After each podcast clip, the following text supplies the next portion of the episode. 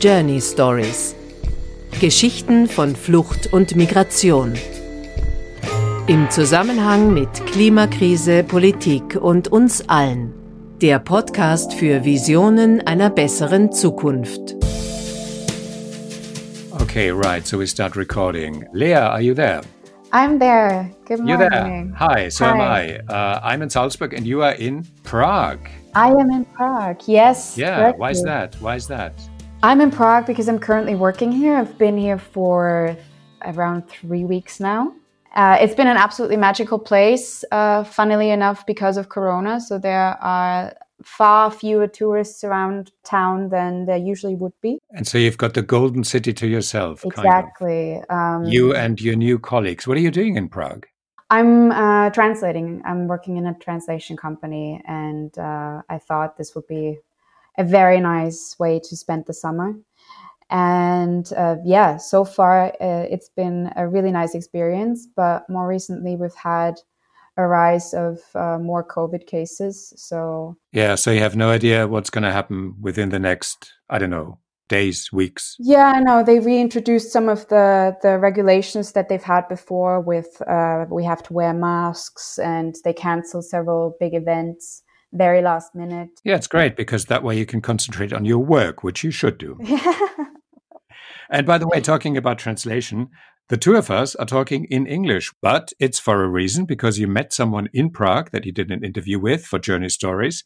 And this guy, of course, um, the only way to talk to him was in English. Why is that? Who did you meet, and what is uh, our episode today about? Who did I meet? I met up with uh, Mikal, who has his own NGO with a very interesting background. So Mikal is 32 years old, and he grew up in several care facilities for children and minors.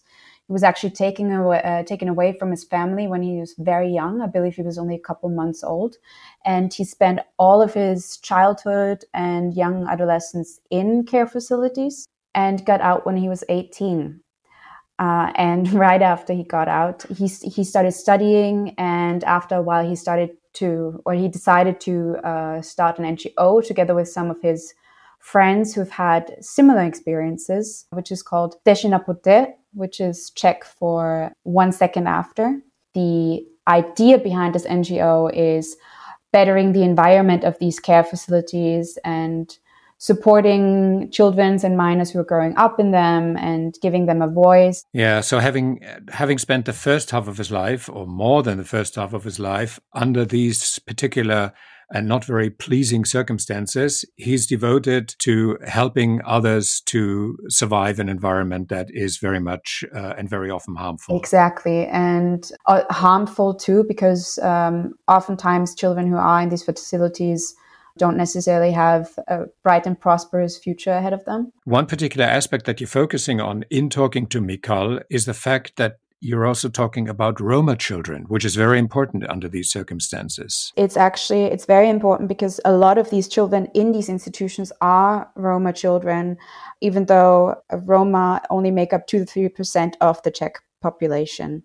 But they are the most marginalized group in the Czech Republic. And overrepresented in these um, institutions. Exactly, and actually suffer from a lot of uh, discrimination, uh, always have been during communism too, um, but now uh, still to this day, um, where they be, they're being discriminated within ed- the education system and the job market. That kind of sheds another light onto discrimination of this particular group. Great. So we're we're about to hear a very authentic voice I think. And um, we're going to hear about a subject that all of us try to not look at uh, because it's uncomfortable, because it's disturbing, because it tells us something about the societies that we live in. In this particular case, it's um, the Czech society and um, its darker aspects. I think another interesting thing is that um, when I was talking to some of my colleagues um, or even my roommates who are very much, who both uh, are working in NGOs for asylum seekers and they're very much um, educated about social di- uh, uh, subjects of social discourse, they didn't really know about this, this problem. Mm.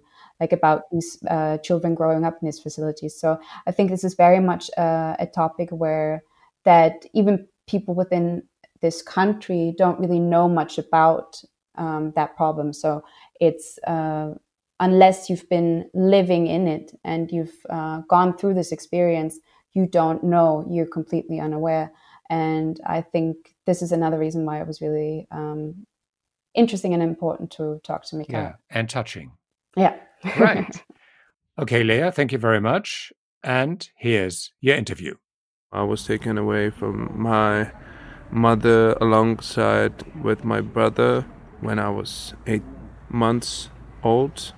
And the reason for me being taken away was that my mother lived in bad apartment. She had no employment. She was on motherly leave or whatever you call it. And uh, there were other reasons. I would in general describe as social or economic reasons. Mm-hmm. And today in czech republic these reasons cannot be legally used by courts for taking children away from their families. So they are illegal now, but they are still being used. Social workers are creative, and uh, courts are also creative. So they started using combinations of reasons why these children should be taken away. So not only you know social or economic reasons, but also you know reasons such as you know the child is not going to school or there's not enough food and so on. You know, like all kinds of reasons. You know, they started using, and in this combination, they were able to and still are able to take away children and put them in institutions and me and my colleagues think it's wrong and it should be changed. And families should be provided more help and courts and the judges should be more educated in this area. The quality of their practice and decision making is even according to some judges very low. I'm speaking about progressive judges whom i know and so uh, the states basically decides whether or not children are growing up in environments that are good for them and they're healthy for them. And in case they decide um, this is not the right environment, they decide to to put them into an institution, as you've experienced yourself. I mean, these are from very young children to young adults. What expects them when they come into such an institution? What is it like for them? Uh, as a child, you don't really know where you're going, what it's gonna be like whether you will be living far or close to your family, and uh, whether you'll be treated right. There's lots of factors that are at play, and I, for example, you know, was put into several institutions. Like when I was uh, eight months old, I was put in infant home, which is a place where they put children up to the age of three. From this place, I was put into another infant home, which was close to uh, a children's home where my older brother lived because he was over the age of three. So he was put into uh, a different institutions. So we were separated. You know, like we were taken uh, away together on the same day, and they put us into different institutions, and then they moved me from uh, the first one to another one, and when I reached the age of three, I was put into a different one, and there I was for two months. Then it was decided that I would be placed in children's home, mm-hmm. and there I was uh, from the age three to twenty, and because I was so young and I never knew anything else, I was kind of okay with it. Mm-hmm. I mean, up to the age of seven, I didn't even know I was living in in a place that most people would consider to be strange to live. When I went to elementary school, you know, I realized after a year that I don't have a mother my father and that it's strange. And the way I would realize would be, you know, in situations where my classmates would ask me, "Hey, so uh, who is your mom? Who is your father?" And I would say, "Uh, I, I don't know. I have I have uncles and uh, aunts, and they were like, ah, ah, okay. And yeah. the uncles and aunts were uh, the staff of yeah. the institution. Yeah, yeah, they were, and yeah. So, so for a long time, I did not even think it's strange, and uh, later on, like at the age of nine or ten, my father would contact me, and it was totally strange to me, and I had no concept of who, you know, father or mother is. There, there would be this guy, you know, coming over to the institution. We had a small garden. He would play there with me. I would be like, yeah, uh, that's my uncle.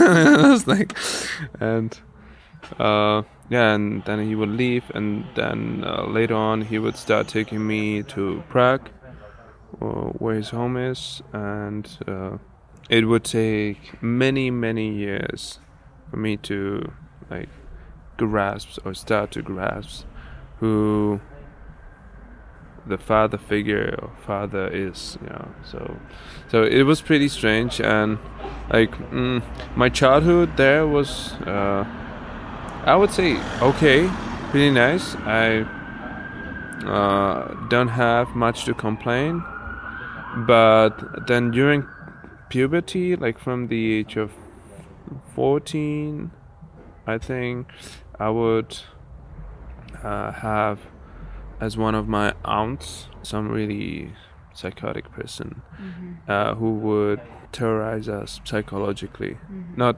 only me, but also like all the other kids in our group. Yeah, like from the age of 14 till 20, it would be a constant terror.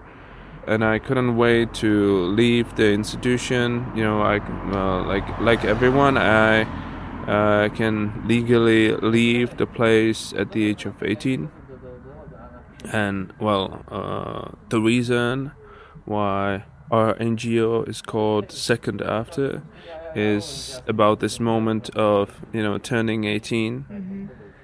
you know the second after when we can leave yeah so it's this like this this like sentiment and the second after turning 18 is that when um, yeah, everybody leaves finally yeah that it's about the second after turning 18 when I and everyone else in these institutions can leave because they, you know, uh, the people there didn't treat us well. You know, I know how these institutions work. Mm-hmm. I have lived experience, and I know how you know the children at different ages I have some kind of understanding what what the struggles at different ages can be, mm-hmm. you know, and I also know how this environment can create, you know, monsters, you know, mm-hmm. like from from people who came to do good. Because like one of the one of the things when I was young, you know, we would say to each other when we met new employees, mm-hmm. new aunts and uncles, uh, we we would say something like, "Ah, yeah, yeah, she she yeah, she's great, she's nice, you know," but just wait, you know, uh, the other ones, you know, the other ones are gonna make her turn into something, someone bad, and it always worked like that, you know, like. Uh, the the young people you know who came from school or who you know maybe did some kind of uh, different uh, job they came with some ideals they were very attentive they cared about us and so on after many many experiences realized that there are for these kinds of people you know only two ways mm-hmm. you know either like they they are gonna turn into people who don't pay enough attention are not sensitive you know anymore they they wouldn't care mm-hmm. much about us, you know, mm-hmm. or uh, they would leave. So so yeah, well, like and and I've seen it in many many you know places like this. You know, not only in in the place where I grew up, mm-hmm. there would be a young graduate. She would be faced with backlash. You know, uh, other older experienced uh, employees telling her, "You shouldn't be so nice. You shouldn't be like this," and so on. You know, listen to me. I have experiences. You know, and this this person would either fight it mm-hmm. and lose it mm-hmm. and go away, mm-hmm. or she would accept it and start behaving more in the way the other employees experience place work. So they either become detached because that is the only way to go through with it, or they say the system is so bad I can no longer stay here. Yeah. Yeah. Yeah.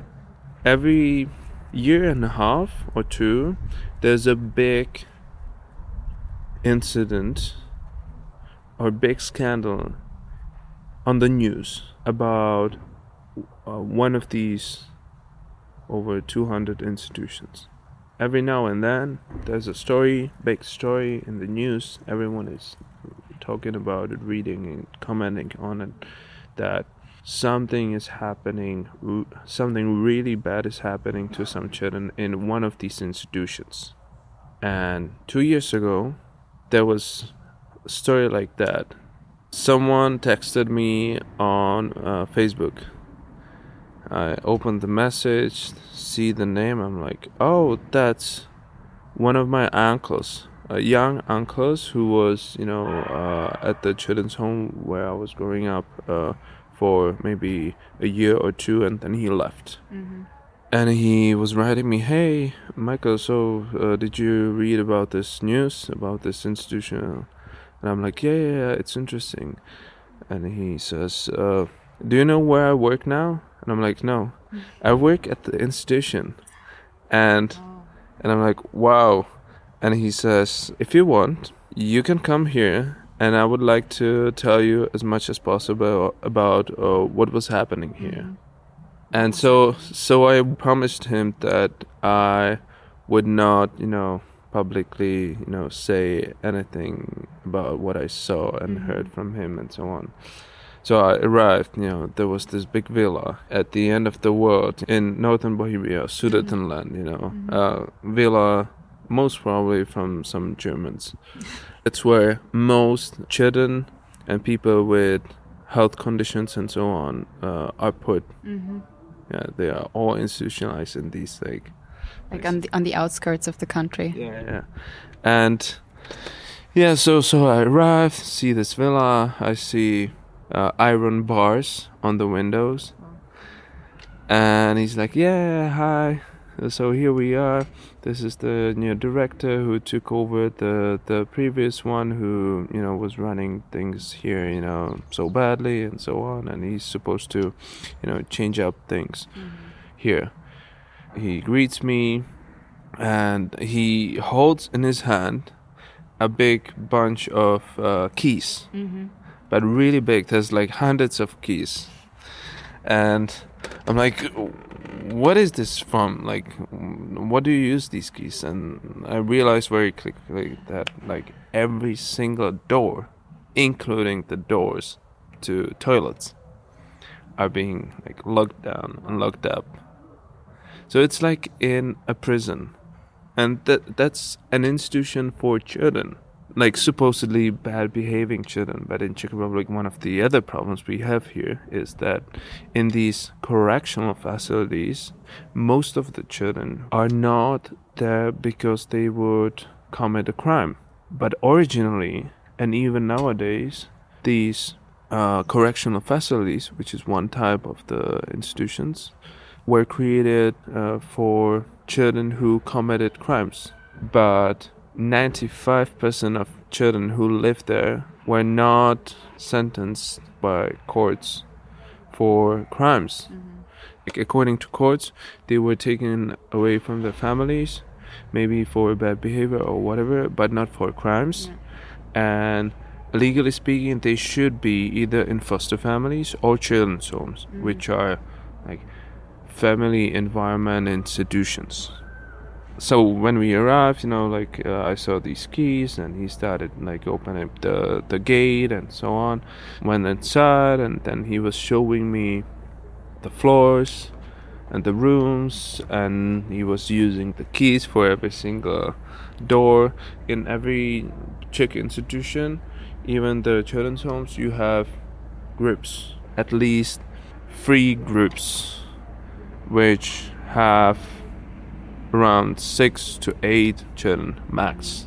So uh, there was like uh, two or three floors, and on each of the floor, on one side there was a one group, which had uh, its own space with with its own rooms, and into the space you had to get through the doors and the bars with keys and, and like I like one of my questions first questions was okay if you lock up everything how do these kids get to toilet?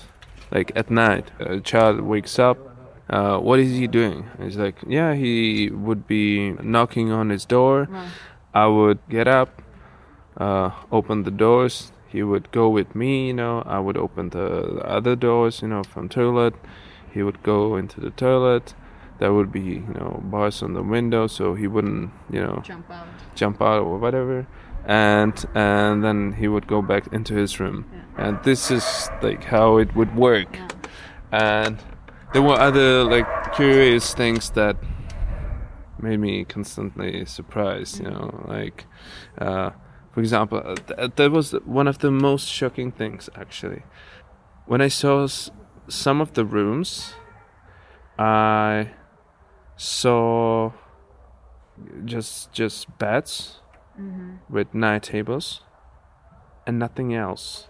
Like night tables and maybe some uh, wardrobe.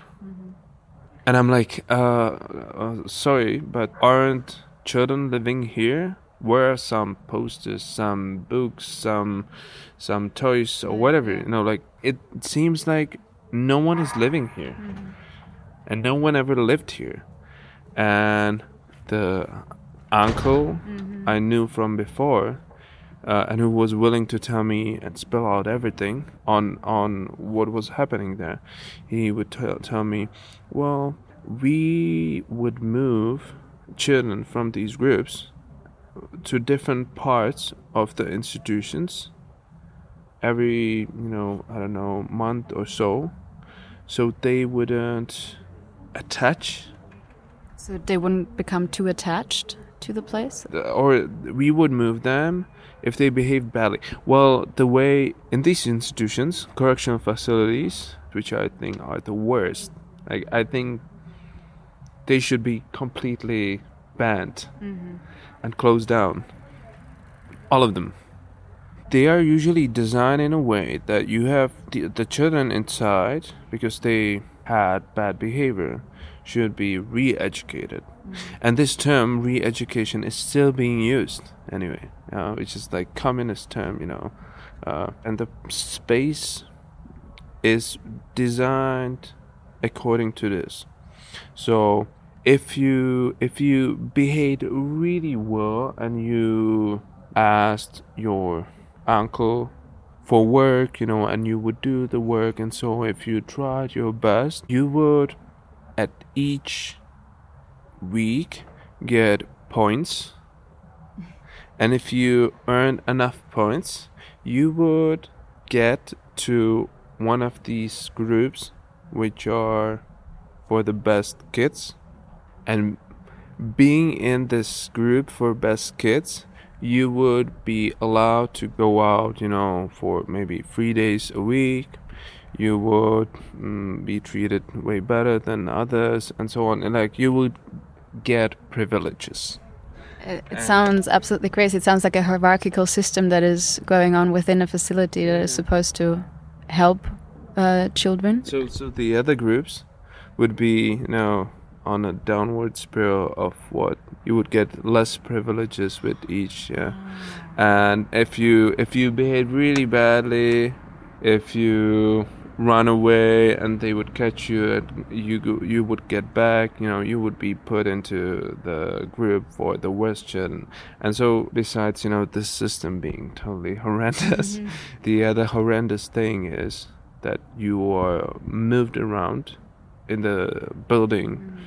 all the time and uh, you have mm, little control over it like these correctional facilities are for children from the age of 15 ah. till 18 mm-hmm.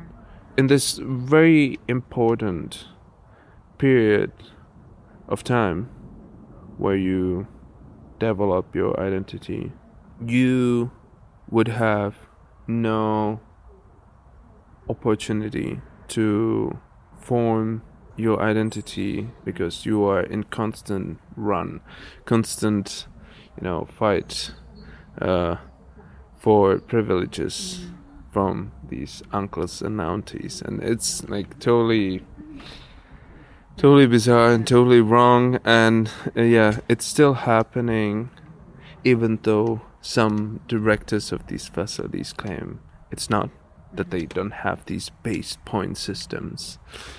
But the state attorney office, they they they don't give a damn they don't give a damn.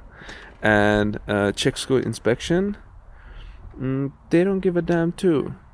Because Czech school inspection in Czech Republic goes to schools for inspection every two or three years. And so I thought for a really long time that this is also a case in these institutions and then like after several uh, you know kids calling us up and telling us this is happening and after several times me you know reading these reports and and seeing dates on these reports i would realize that some of these reports were made like 10 or 15 years ago and of all the institutions. There's like 250 institutions. So around 50 institutions, 50 places where hundreds of children lived in the past 20, 30 years. They never visited. Never visited. If you were a child in one of these institutions and something was happening to you, there would be no one going there, you know. You know, because no one would either either come or they might come, but in 10 years. So, whenever they are being mistreated or their rights are being violated, they have absolutely no one they can turn to? They have. They have you guys. In a way, they do. After several of such like scandals and so on. Each of the children's homes and correctional facilities were ordered to put some contact information on the Czech ombudsman, Czech school inspection, and so on. So, like, if you go to one of these institutions, you will definitely find some paper document and on it you know this is a contact of czech ombudsman if you have a problem uh, call this the children uh, i don't know how much they use it. They use it but not that many of them. And they shouldn't be the ones who actively seek help. Mm-hmm. because they are children. They should be provided help. Yeah. so i wonder um, both the correctional facilities and the children's homes sound mainly like very very toxic environments even for children they, they don't have to be especially the the children's homes, but quite often they are. But so I wonder what happens to uh, children and young adults when they've been there for four plus years and then they finally turn 18 and they sort of have their second after and they can officially leave that institution. What happens to these children then? Uh, all kinds of things. Uh, usually in the first few years, uh, and not something nice. Mm -hmm. Like I was lucky to go to university after school. It was hard for me in a way, but not as hard as for my friends who quite often ended up uh, homeless for a little while. Like almost all of them experienced homelessness mm-hmm. for a little while, and uh, all of them were struggling uh, with uh, finding job and uh, staying at work. Lots of the children have problems in relationships, especially the younger ones who haven't experienced real relationships and good ones. Mm-hmm. So there was a research made by this uh, big, well, one of the biggest uh, NGOs in Czech Republic that is providing uh, support and shelter to homeless people, and they uh, found out that uh, you know in this age group from like 15 or 18 up to 26 half of these young people have had experience with institutional care. It doesn't necessarily mean, you know, that uh, all of them ended up the way they did because of institutional care alone. Mm-hmm. You know, it could have been, you know, you know, some family disruption, you know, family dysfunction, and uh, could have been sexual violence, you know, that caused you know their homelessness or led to their homelessness but uh, yeah still 50% of them had experience with institutional care you know these homeless. It's a problem and even bigger problem is that as of now there's no aftercare system of help for them. Mm-hmm. Children who or the, the, the, young people who leave the institution at the age of 18 or 19 they usually have two or three different ways uh, where to go mm-hmm.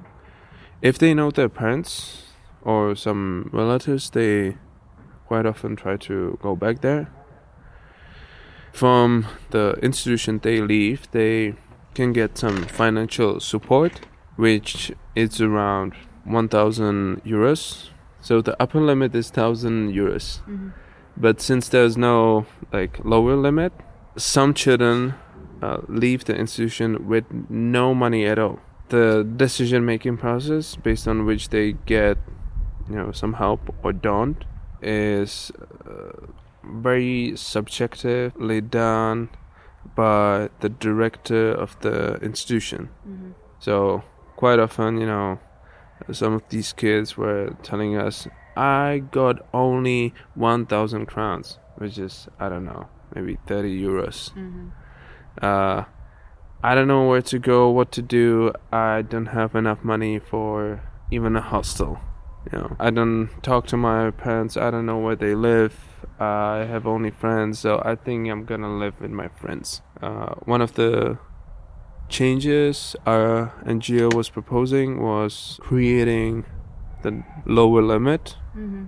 and Czech school inspection has been recommending since you know five years ago or so every institution to give each child at least fifteen thousand crowns, which is uh, which is I don't know maybe six hundred euros, which is a little yeah it's like yeah it yeah like you can survive on that for one month yeah. if you pay rent and food and so on so it's, it's one month which is not good because in that one month you pay for food rent you sometimes have to pay even your parents or whatever you know mm. or whoever you live with you know and then you have to in that one month find a job but like if you get a job, you probably start working next month, mm-hmm. and you get your salary the month after. So you are fucked. that sounds absolutely and, impossible. And yeah, the situation they are in after they leave is very complicated and very difficult, and there's no social workers that would like constant like constantly would you know call them uh, ask them how they are doing and so on because like once you are 18 yeah. you are an adult yeah. if you want help you have to call you know the social services yeah. So one of the things I and lots of other people were calling for was creation of system of support for these young people. And at the moment right now in czech parliament uh, there's a, a law that would create the system. And the change that is proposed is uh, very significant. And if this law will get passed it will save lots of lives and maybe will even improve lots of young lives you know. Uh, other thing they need is the social workers to call them instantly after they turn 18 and ideally before they turn 18 mm-hmm. develop some kind of relationship with them and then stay in contact after they turn 18 so this is part of the law as well. You know, it's it's in there it's in the parliament. And there's few other small changes but these are the the huge ones and well i hope the law will get passed i wanted to ask you because beforehand um, you said that you are roma yeah.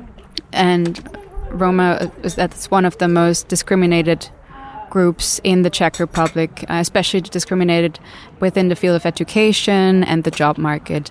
I'm pretty sure that there is a relation between children being taken away from uh, their families and being put into these um, homes on correctional institution, yeah. um, and uh, Roma being um, a very discriminated uh, minority within the Czech um, society. How would you draw a relation there? Well, it's pretty much the same as in education. In education, we know for a fact that Roma children are overrepresented in the uh, non mainstream part of the education system, meaning special schools for children with light mental disability. Even though they have they, they are totally like mentally okay, mm. they are highly overrepresented there and the reason for that is because uh, they maybe have struggles with Czech language and so on. And because of some prejudices, they quite often say uh, that this Roma kid is, you know, like has some mental disability or whatever. You should put him, or I recommend you to put him in this special school. We know for a fact that children are discriminated in education system and we know how much uh, i think it's around 30 or 40 percent of them roma which is a huge number because roma population is only 2 or 3 percent of the entire czech population so that's like 10 times more you know uh, than they should be yeah. there's one other really important factor in regions where there used to be big industries after the Second World War. Roma people they were migrating there mm-hmm. from Slovakia, like the Czech factories and you know factory owners were sending buses to Slovakia for Roma workforce mm-hmm. because they needed workforce after the war. There weren't enough people, so they were sending. Um, um, I kid you not, buses for Roma people, and and after you know some Roma people you know during the post-war years you know were going back with money, which they weren't used to because back in Slovakia most Roma were being paid by Slovak people by food. Mm-hmm. So they were getting back with money, and then other Roma were like, "Wow, you're getting money, you're getting rich, mm-hmm. you know, you are building your own house. Mm-hmm. Okay, I'm going to Czech Republic as well. Mm-hmm. I'm gonna work there and so on. For a lot of Roma after the war, Czech Republic was considered country like America. Mm-hmm. Uh, it was America for Roma people, so they were uh, migrating to Czech Republic uh, during communist regime and after the fall of the regime. Many of these factories especially textile, textile factories and so on, were closed down. So now, you know, there are no jobs, you know, everyone is fighting over jobs and so on. And the discrimination on the job market led to them being more likely unemployed. The other factor that leads to really high overrepresentation in some regions is because in some regions there are more Roma because they settled there after the Second World War or during communist regime because they there were big factories and they had work, they had jobs, they had apartments and they settled there and it's a it's a big story uh, the, uh, but I know, but uh, from when you uh, look at the numbers, when you said like um, Roma only make up two to three percent of the overall Czech population, uh, but then certain homes being filled with over thirty percent of them, um, I don't know. It almost sounds like there is a, a an alternate uh, political intention behind taking these children away from their families. I think I think I, I am saying that because there there was the recent scandal that Czech politics had to um, uh, deal with for the last couple of years of Roma women being sterilized without them being aware of it when being at the hospital. Um, that only resolved last year, where the government actually said they would, yeah, they would compensate and give them reimbursement. I think it was 300,000 Czech uh, krona per person, which yes. is like around 11,000 euros per person. Yeah. So yeah, you yeah, they are very cheap. so you could actually kind of see more of a, a political scheme behind it because uh, taking away these children and putting them into homes, especially given that these homes um, are such toxic environments, doesn't necessarily sound like it would help that imbalance and uh, discrepancy. Yeah. Well, I don't know if there's an agenda. There's definitely ignorance. Yeah.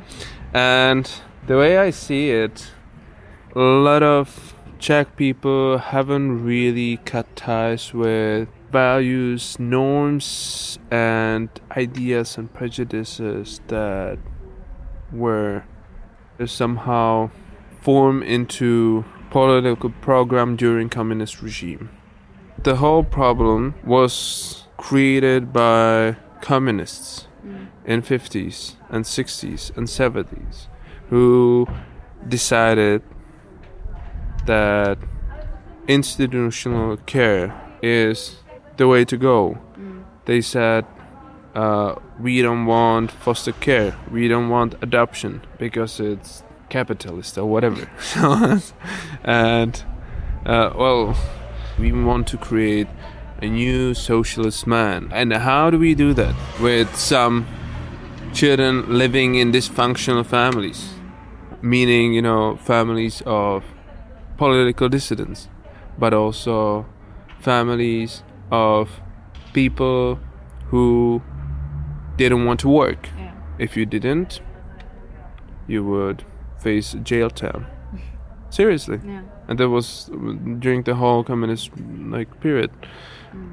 and these ideas and this ideology is still present what is your future vision for these institutions and the institutional landscapes for these children? Like, if you could break it down into one or two sentences, what would your vision be? Children homes, they would be smaller. Correctional facilities, I would close them down, all of them completely. uh, there would be more support and finance given to the staff so they would have, uh, well, th- there would be more staff. They would have money for uh, education, for supervision, you know, and other things that would improve work. And the, the institutions would be or should be more focused on reconnecting children with their families mm-hmm. and if they don't have families then uh, trying to help them to connect with maybe some foster families and so on. You know, they, they would be more supportive. Yeah. Well, it sounds like you're already leading the way on things getting better there with uh, your NGO and the work you do. But um, Mikael, thank you so much for your time. Thank you.